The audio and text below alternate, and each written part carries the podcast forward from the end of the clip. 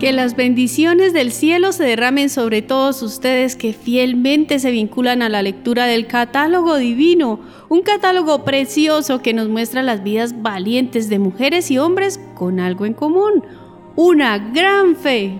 Y una fe que tenía un cimiento verdadero todos los santos depositaron su fe en nuestro Señor, en nuestro Creador, en nuestro Dios misericordioso que nunca los defraudó, así como tampoco nos defraudará a nosotros si creemos en Él. Escuchemos con fe y en oración esta lista que nos propone el catálogo divino en este día 22 de noviembre.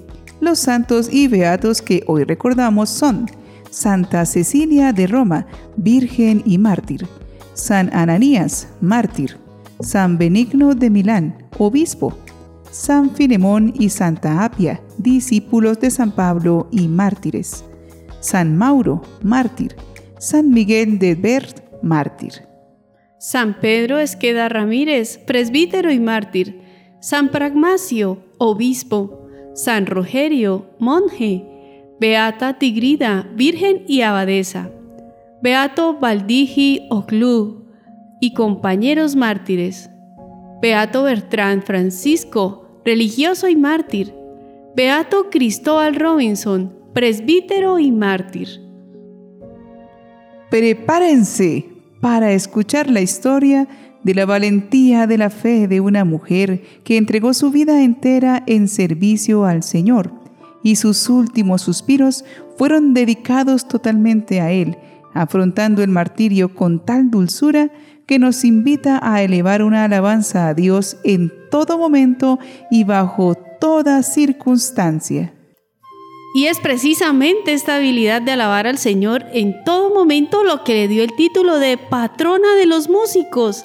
Ella es Santa Cecilia de Roma no podemos pasar por alto este día tan especial, pues junto a Santa Cecilia recordamos a todas las personas que tienen dentro del ramillete de sus cualidades el talento de la música. Felicitaciones a todos los músicos. Que siempre tengan presente que los dones son para servir, para compartir y para dar alegría, y que bajo el patrocinio de Santa Cecilia, siempre su música sea para hacer el bien, para sembrar paz y reconciliación. Ahora sí, vamos a adentrarnos en la historia de vida de Santa Cecilia, Virgen y Mártir. Universalmente reconocida como patrona de la música, esta mártir primitiva ya tenía una amplia veneración y reconocimiento por parte de la comunidad cristiana en el siglo IV de nuestra era, y posteriormente se la ha conmemorado tanto en Oriente como en Occidente. Su nombre también es de los que figuran entre las santas mujeres mártires conmemoradas en el canon de la misa. Las actas de la santa afirman que pertenecía a una familia patricia de Roma y que fue educada en el cristianismo. Solía llevar un vestido de tela muy áspera bajo la túnica propia de su dignidad. Ayunaba varios días por semana y había consagrado a Dios su virginidad. Pero su padre, que veía las cosas de un modo diferente, la casó con un joven patricio pagano llamado Valeriano. El día de la celebración del matrimonio, en tanto que los músicos tocaban y los invitados se divertían, Cecilia se sentó en un rincón a cantar a Dios en su corazón y a pedirle que la ayudase. Cuando los jóvenes esposos se retiraron a sus habitaciones, Cecilia, armada de todo su valor, dijo dulcemente a su esposo, Tengo que comunicarte un secreto. Has de saber que un ángel del Señor vela por mí. Si me tocas como si fuera yo tu esposa, el ángel se enfurecerá y tú sufrirás las consecuencias. En cambio, si me respetas, el ángel te amará como me ama a mí. Valeriano replicó, Muéstramelo. Si es realmente un ángel de Dios, haré lo que me pides. Cecilia le dijo, Si crees en el Dios vivo y verdadero y recibes el agua del bautismo, verás al ángel. Valeriano accedió y fue a buscar al obispo urbano, quien se hallaba entre los pobres, cerca de la tercera mojonera o señal de la vía Apia. Urbano le acogió con gran gozo. Entonces se acercó un anciano que llevaba un documento en el que estaban escritas las siguientes palabras. Un solo Señor, un solo bautismo, un solo Dios y Padre de todos, que está por encima de todo y en nuestros corazones. Urbano preguntó a Valeriano, ¿Crees esto? Valeriano respondió que sí, y Urbano le confirió el bautismo. Cuando Valeriano regresó a donde estaba Cecilia, vio un ángel de pie junto a ella. El ángel colocó sobre la cabeza de ambos una guirnalda de rosas y lirios. Poco después llegó Tiburcio, el hermano de Valeriano, y los jóvenes esposos le ofrecieron una corona inmortal si renunciaba a los falsos dioses. Tiburcio se mostró incrédulo al principio y preguntó, ¿Quién ha vuelto de más allá de la tumba a hablarnos de esa otra vida? Cecilia le habló largamente de Jesús. Tiburcio recibió el bautismo. Al punto vio muchas maravillas y a partir de entonces vivió con ellos en la misma casa, en completa pureza. Desde entonces los dos hermanos, Tiburcio y Valeriano, se consagraron a la práctica de las buenas obras. Ambos fueron arrestados por haber sepultado los cuerpos de los mártires condenados en las persecuciones romanas. No corrían buenos tiempos en Roma para los cristianos y fueron por eso condenados a morir de formas aberrantes. Almaquio, el prefecto ante el cual comparecieron, empezó a interrogarlos. Las respuestas de Tiburcio le parecieron desvaríos de loco. Entonces, volviéndose hacia Valeriano, le dijo que esperaba que le respondería en forma más sensata. Valeriano replicó que tanto él como su hermano estaban bajo cuidado del mismo médico, Jesucristo, el Hijo de Dios, quien les dictaba sus respuestas. Enseguida comparó con cierto detenimiento los gozos del cielo con los de la tierra, pero Almaquio le ordenó que cesase de disparatar y dijese a la corte si estaba dispuesto a sacrificar a los dioses para obtener la libertad. Tiburcio y Valeriano replicaron juntos. No, no sacrificaremos a los dioses, sino al único Dios, al que diariamente ofrecemos sacrificio.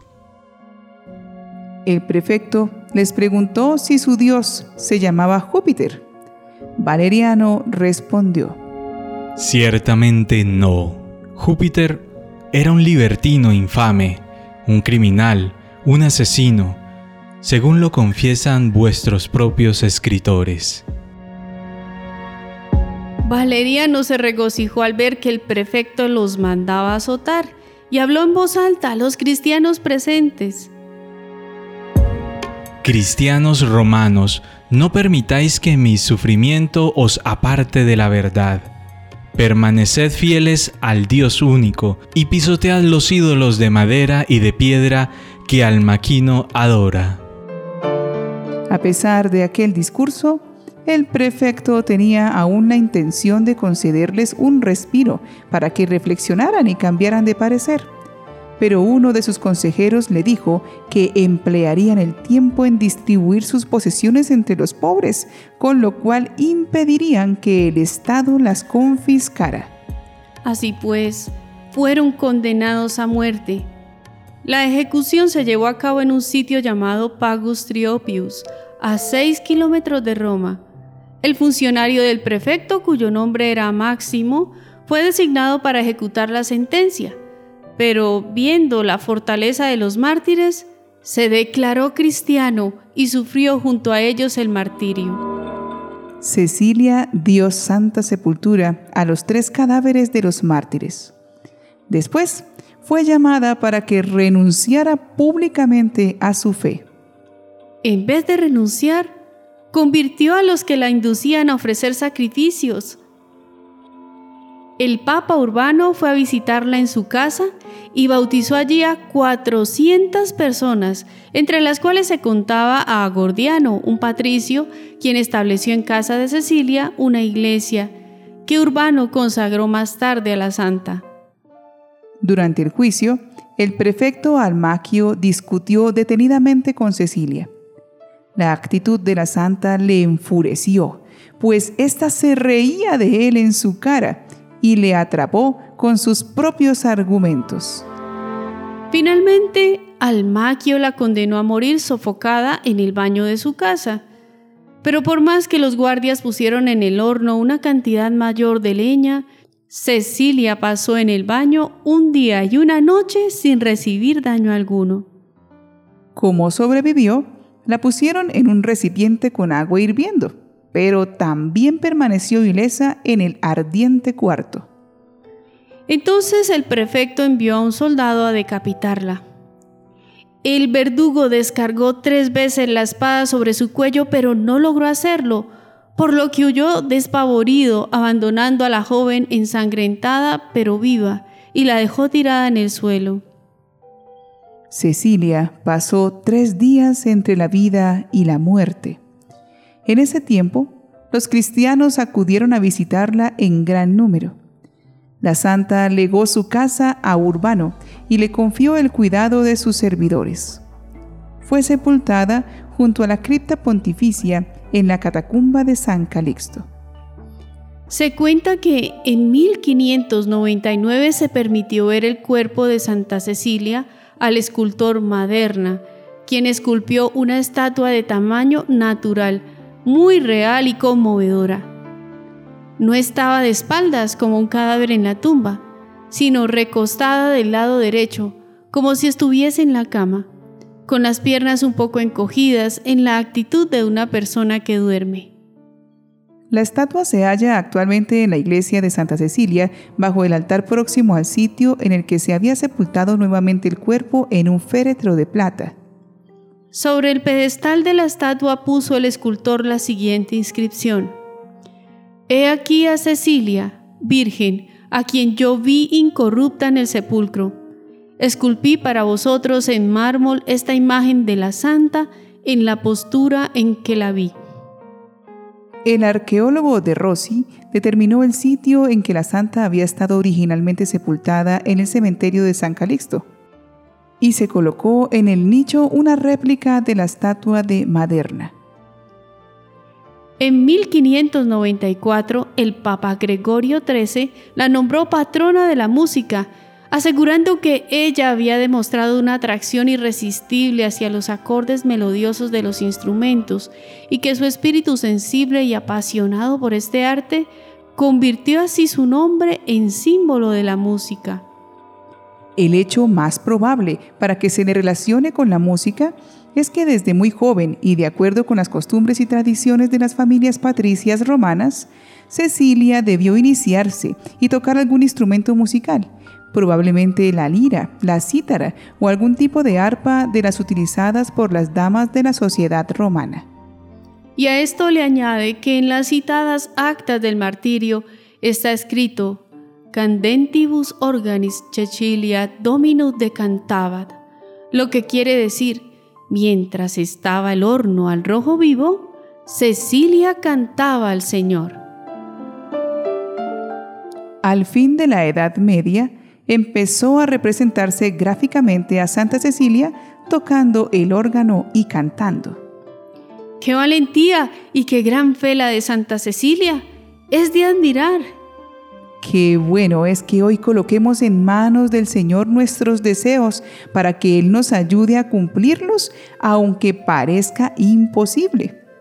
Santa Cecilia, siendo una mujer casada, cumplió su sueño de consagrar su virginidad a Dios y con esta bella promesa y santo propósito alcanzó la gracia de la conversión para muchos. Pidamos a esta santa mujer, virgen, mártir y esposa, para que con la gracia divina avivemos nuestra fe, para que ninguna duda amenace con apagarla. Señor, y Dios nuestro. Tú escogiste para ti desde sus más tiernos años a Santa Cecilia. Ella te amó, amó a su familia y a sus semejantes, hasta entregar todos sus bienes a los pobres y dar su vida en el martirio. Queremos aprender de ella esa fe y esa valentía para vivir nuestro cristianismo sin claudicar. Amén. Solo basta tener fe para ver las maravillas que Dios puede hacer en nuestra vida y en nuestra familia. Nunca podemos perder de vista que el mayor objetivo de nuestra vida es alcanzar la vida eterna.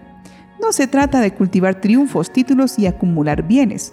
Esas cosas pues son bonitas y buenas, pero no nos dan la salvación.